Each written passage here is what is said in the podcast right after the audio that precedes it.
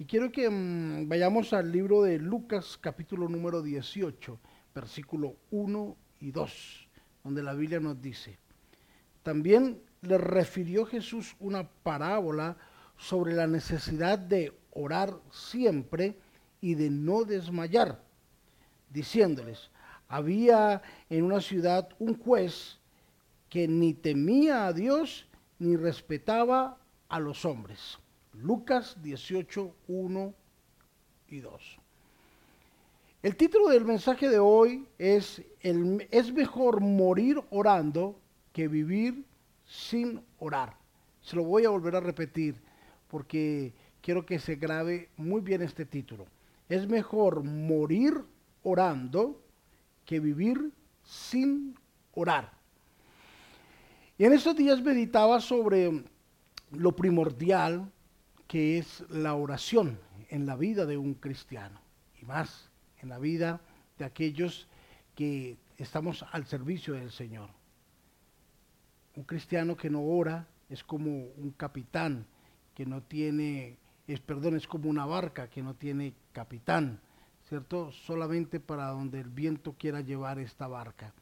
Pero cuando esta barca tiene a alguien quien comande, quien enderezca, ¿cierto? Eh, los veleros, entonces podrá llegar a un puerto seguro con toda seguridad.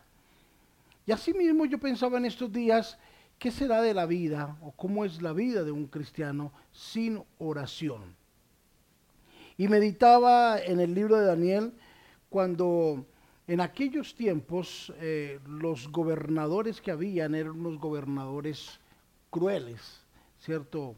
Malvados, donde Daniel estaba con sus amigos y aquellos gobernantes comenzaron a buscar defecto o tacha alguna o problema alguno en la vida de Daniel y no lo hallaron. Hallaron que era un hombre correcto, un hombre recto, pero encontraron una fortaleza en la vida de Daniel la cual ellos quisieron hacerla una debilidad.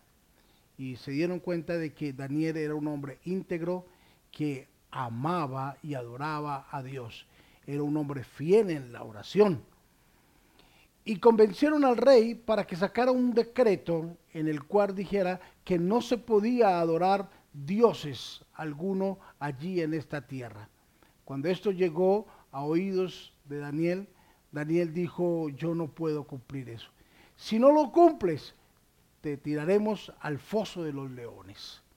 Daniel dijo, bueno, está bien, pero no voy a renunciar a mi oración, a la comunión con mi Dios, a la comunión con Dios Padre, con el Dios Todopoderoso. He ahí donde nace, es mejor morir orando que vivir sin orar. Y dice la palabra del Señor que fue lanzado allí donde estaban los leones, Daniel. Y Daniel oraba, clamaba allí.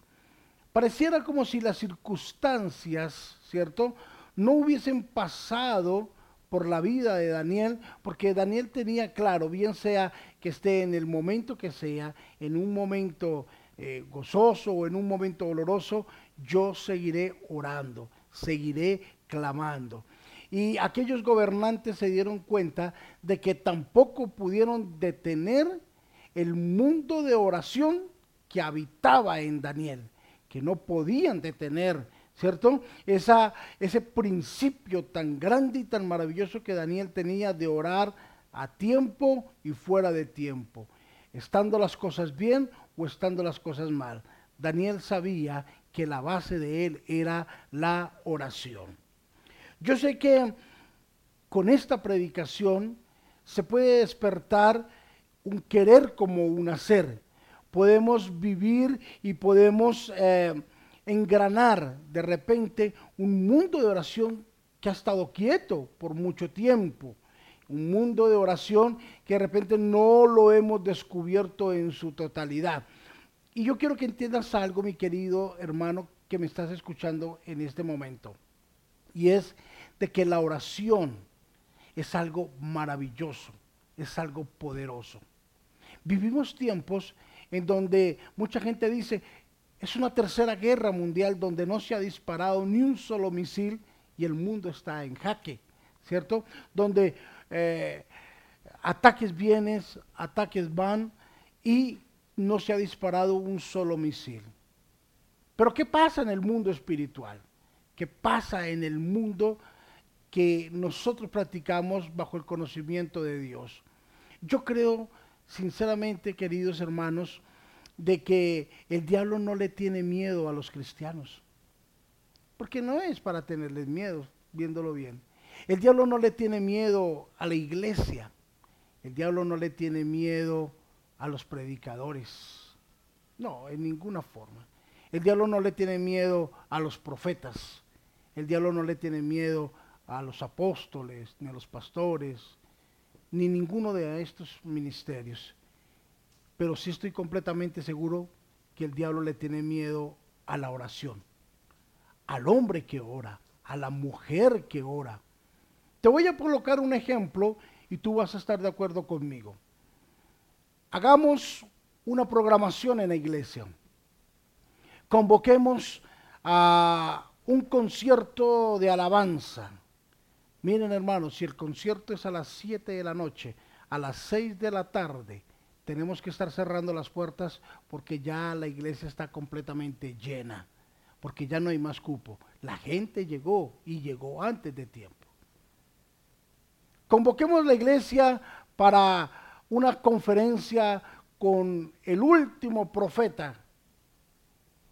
Y la gente viene, compra sus boletas, entran, participan, se aglomera la gente, la gente quiere participar de escuchar una palabra, una profecía, que no es malo, pero mucha gente se queda por fuera. Entonces nos dicen, denos la opción, pastor, de al menos escucharlo vía internet. Ok, tenemos esas opciones. Hagamos una programación donde invitamos al pastor más ungido que hay sobre la tierra y el pastor más utilizado por Dios la iglesia se llena. Pero mire, hagamos este pequeño ejercicio. Convoquemos a un día de oración. Al otro día, la iglesia no se llena. Es más, no alcanzamos a llegar ni al 50% de la capacidad de nuestra iglesia. Ya la gente no quiere venir. ¿Saben por qué? Porque el diablo no le tiene miedo a un pastor. El diablo no le tiene miedo a un apóstol, a un profeta. El diablo no le tiene miedo a la alabanza. El diablo le tiene el pánico más grande a la oración, porque sabe que con la oración podemos manejar grandes cosas. Y tengo aquí una frase que la escribí con mucho cuidado y dice así, lo único que pone al diablo de rodillas es un hombre de rodillas. Eso es lo único que hace arrodillar al diablo, a nuestro enemigo y es un hombre de rodillas. ¿Por qué? Porque en la oración está el secreto más grande comprimido del poder de Dios. Cuando oramos, entramos en una intimidad con Dios. Cuando oramos, conocemos los designios de Dios. Cuando el hombre y la mujer de Dios entran en una comunión con Dios, vamos a conocer cuáles son los planes y los proyectos más grandes de Dios para con la tierra y para con el hombre. Y hay una historia en la Biblia de un hombre que me apasiona cada vez que la leo. Y es la historia de Elías y la oración. ¿Quién era Elías? Ah, a mí me hubiera gustado mm, haber caminado con Elías, ¿sabe? Y haber tenido esa experiencia de estar al lado de ese hombre y aprender qué era, cuál era el secreto de Elías, qué era lo que Elías hacía que lo hacía tan poderoso, tan maravilloso, ¿cierto? Que lo hacía un hombre que Dios eh, moviera su mano a favor de él, aún en cosas que para nosotros son injustas, pero que Dios movía su mano y lo respaldaba en todo lo que él hacía. Pero también veo la otra cara y es uh, qué tremendo hubiera sido en este tiempo ser enemigo de Elías, ¿no? Sería terrible. Más en estos, en estos días, en estos tiempos, donde la tecnología está tan a la mano. Yo me imagino a Elías en estos tiempos haciendo de repente alguna apreciación por Facebook, ¿cierto? Y de repente salen los retractores del Evangelio, los retractores de la palabra, diciendo cosas en contra. Y yo me imagino a Elías diciendo que descienda fuego a lo alto y consuma el que escribió eso. ¡Wow! Tremendo. ¿Sería mejor estar uno de amigo o ser amigo de Elías que enemigo de Elías? Pero, ¿por qué razón? También leía cuando, si un día cuando eh, Elías estaba frente a un capitán con sus 50 hombres, y estos hombres dijeron algo en contra de Elías, y Elías dijo, si soy varón de Dios, que caiga fuego y los consuma. Y el fuego cayó y fueron consumidos con toda seguridad. ¡Qué pánico! ¿Por qué este hombre hacía estas situaciones? Elías decía, no habrá lluvia sino por mi palabra. Oiga, ¿cuál era el convencimiento? ¿Qué era lo que tenía Elías para estar tan seguro de que por sus palabras solamente iba a llover, de que por su palabra descendería fuego de lo alto? ¿Qué había en la vida de Elías cuando un día estaba frente de un holocausto? y oró y descendió fuego de lo alto y consumió aún hasta el mismo holocausto. ¿Qué había en la vida de Elías que cuando abría su boca se estremecía? Era un secreto maravilloso. En el libro de Santiago, en el capítulo 5, Santiago toma como guía toma como ejemplo la vida de Elías. Y dice en el libro de Santiago capítulo 5 versículo 17, Elías era hombre sujeto a pasiones semejantes a las nuestras. Pero Elías oró fervientemente. La diferencia entre Elías y nosotros era la oración. Dice, era un hombre sujeto a pasiones semejantes a las nuestras. No era un ultrahombre, no era un hombre sacado del más allá, no, era un hombre con pasiones. Yo me imagino que era un hombre eh, con un carácter fuerte, Elías. ¿Por qué digo que era un carácter fuerte? Porque al que le colocaba problemas, al que le ponía cualquier discusión, de una decía que descienda fuego lo alto y lo consuma. ¡Wow! ¡Qué miedo ser enemigo de un hombre así! Pero la diferencia era la oración. Esto significa que él era una persona humana, normal, como usted y como yo, llenos de defectos, llenos de muchas contrariedades, ¿cierto? Lleno de muchas dificultades. Pero dice la Biblia de que era un hombre que oraba, clamaba a Dios, tenía una intimidad con Dios. Y esto llevó a que Santiago basara, ¿cierto?, el poder del hombre o el poder de Dios en el hombre en algo llamado oración. La oración es la clave para salir de esta crisis. La oración es la clave para nosotros caminar en donde de repente mucha gente no quiere caminar. La oración es la clave para nosotros descubrir cosas que de repente aún están completamente guardadas e ignoradas para nosotros.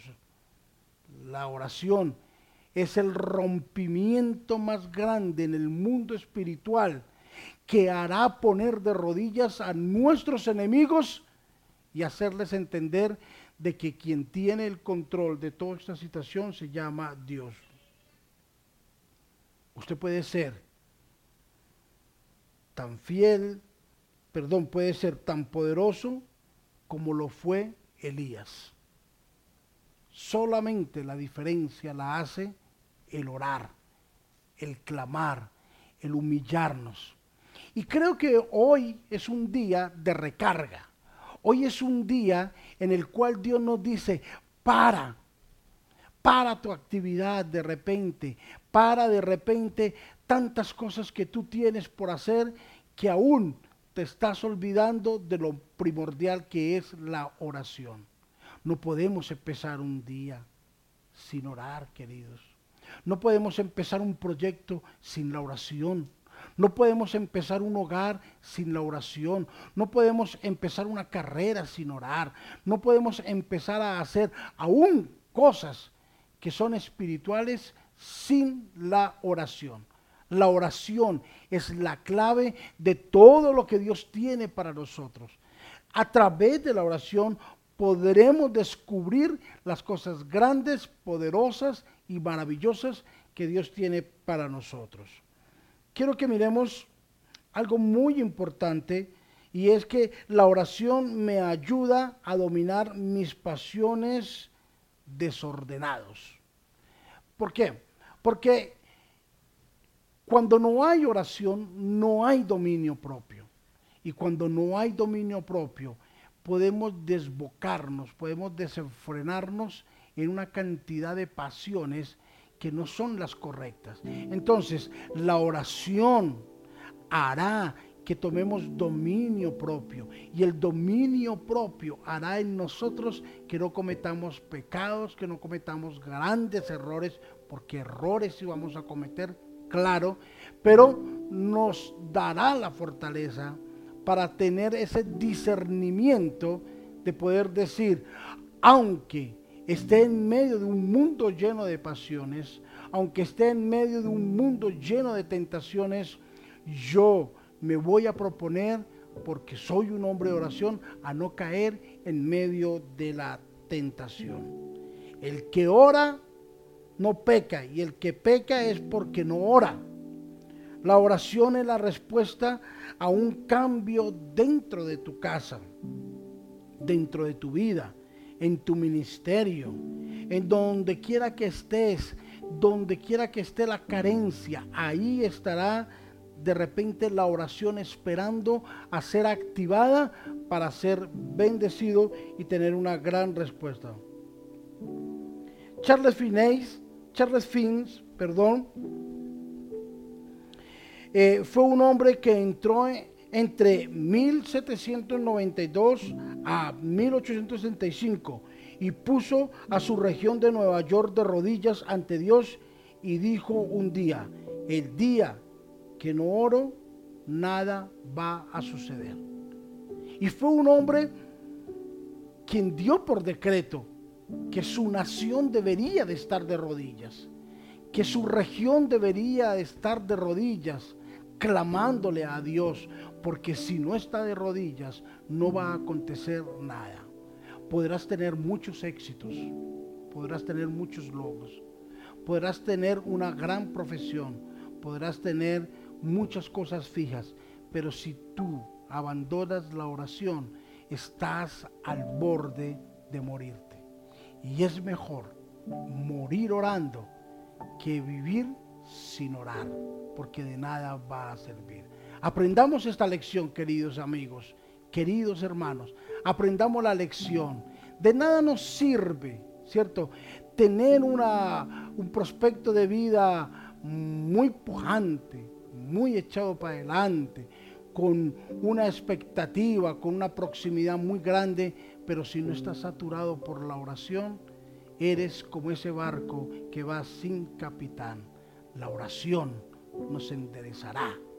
La oración nos va a recargar. La oración nos llevará de triunfo en triunfo, de gloria en gloria. Yo quiero saber, en verdad, cuál es el futuro que nos espera. Y eso solamente lo vamos a adquirir a través de la oración. Que la Biblia, la palabra del Señor nos enseña que antes de hacer algo, el Dios Todopoderoso se lo anuncia a través de sus profetas. Y solamente lo escucharemos cuando estamos en la intimidad con Dios a través de la oración. Espero que esta palabra recargue su vida. Espero que esta palabra le sea de vital eh, alimento, que sea una vitamina para su alma, que sea una vitamina para su cuerpo. Espero que esta palabra le sea de regocijo para usted y para toda su familia. No puedes empezar el día sin la oración. No puedes estar durante el transcurso del día aislado, divorciado de la oración.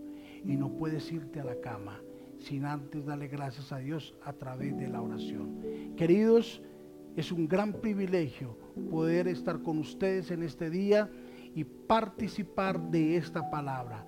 Y si ustedes me lo permiten, quiero hacer una oración pidiéndole a nuestro buen Dios que nos bendiga y nos sature con su presencia. Cierra tus ojos ahí donde estás, inclina tu cabeza y recibe también esta oración. Padre, en el nombre de Jesús, quiero bendecir a mis hermanos hoy quienes han sacado el tiempo para escuchar tu palabra. Dios, Señor, hoy hemos estudiado y nos hemos dado cuenta que la única diferencia con Elías era la oración, porque era un hombre sujeto a pasiones como las nuestras.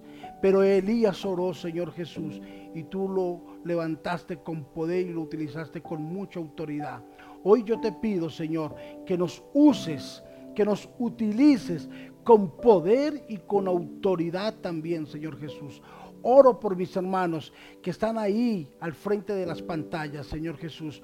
Oro por sus familias, oro por sus hijos, oro por su cónyuge, Señor. Oro por sus finanzas, oro por su empresa, oro por su vida espiritual, oro por su vida, Señor, eh, sentimental. Oro por la protección divina. Padre, si alguno está enfermo, que sea sano ahora. Ahora en el nombre de Jesús. Hay poder en la oración. Hay poder en la oración. Si alguno está, Señor, decaído, levántalo. Si alguno está desanimado, anímalo, Señor. Si alguno está pasando por una crisis financiera, Dios, hoy que esta oración le ayude, le provea, le abra puertas de bendición. Que si alguno, Señor, está pasando por alguna enfermedad, ahora en el nombre de Jesús, acudimos a la oración, acudimos a la sangre de Cristo y declaramos que la sangre de Cristo es aplicada una vez más en ese cuerpo. Dios, si hay alguien quien está pasando, Señor, por una crisis financiera. Señor, provéele todos los medios que Él necesita para cumplir con sus responsabilidades, para llevar casa, para llevar a su casa la alimentación, los alimentos que necesitan sus hijos, el vestuario para pagar los servicios.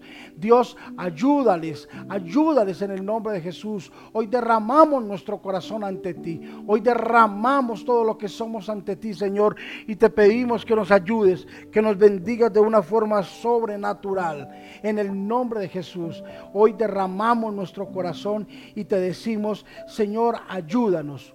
Ayúdanos a tomar, Dios, la oración y colocarla en el lugar de que ella se merece estar. Dios, te doy gracias por escucharnos como siempre lo haces. En el nombre de Jesús. Amén y amén.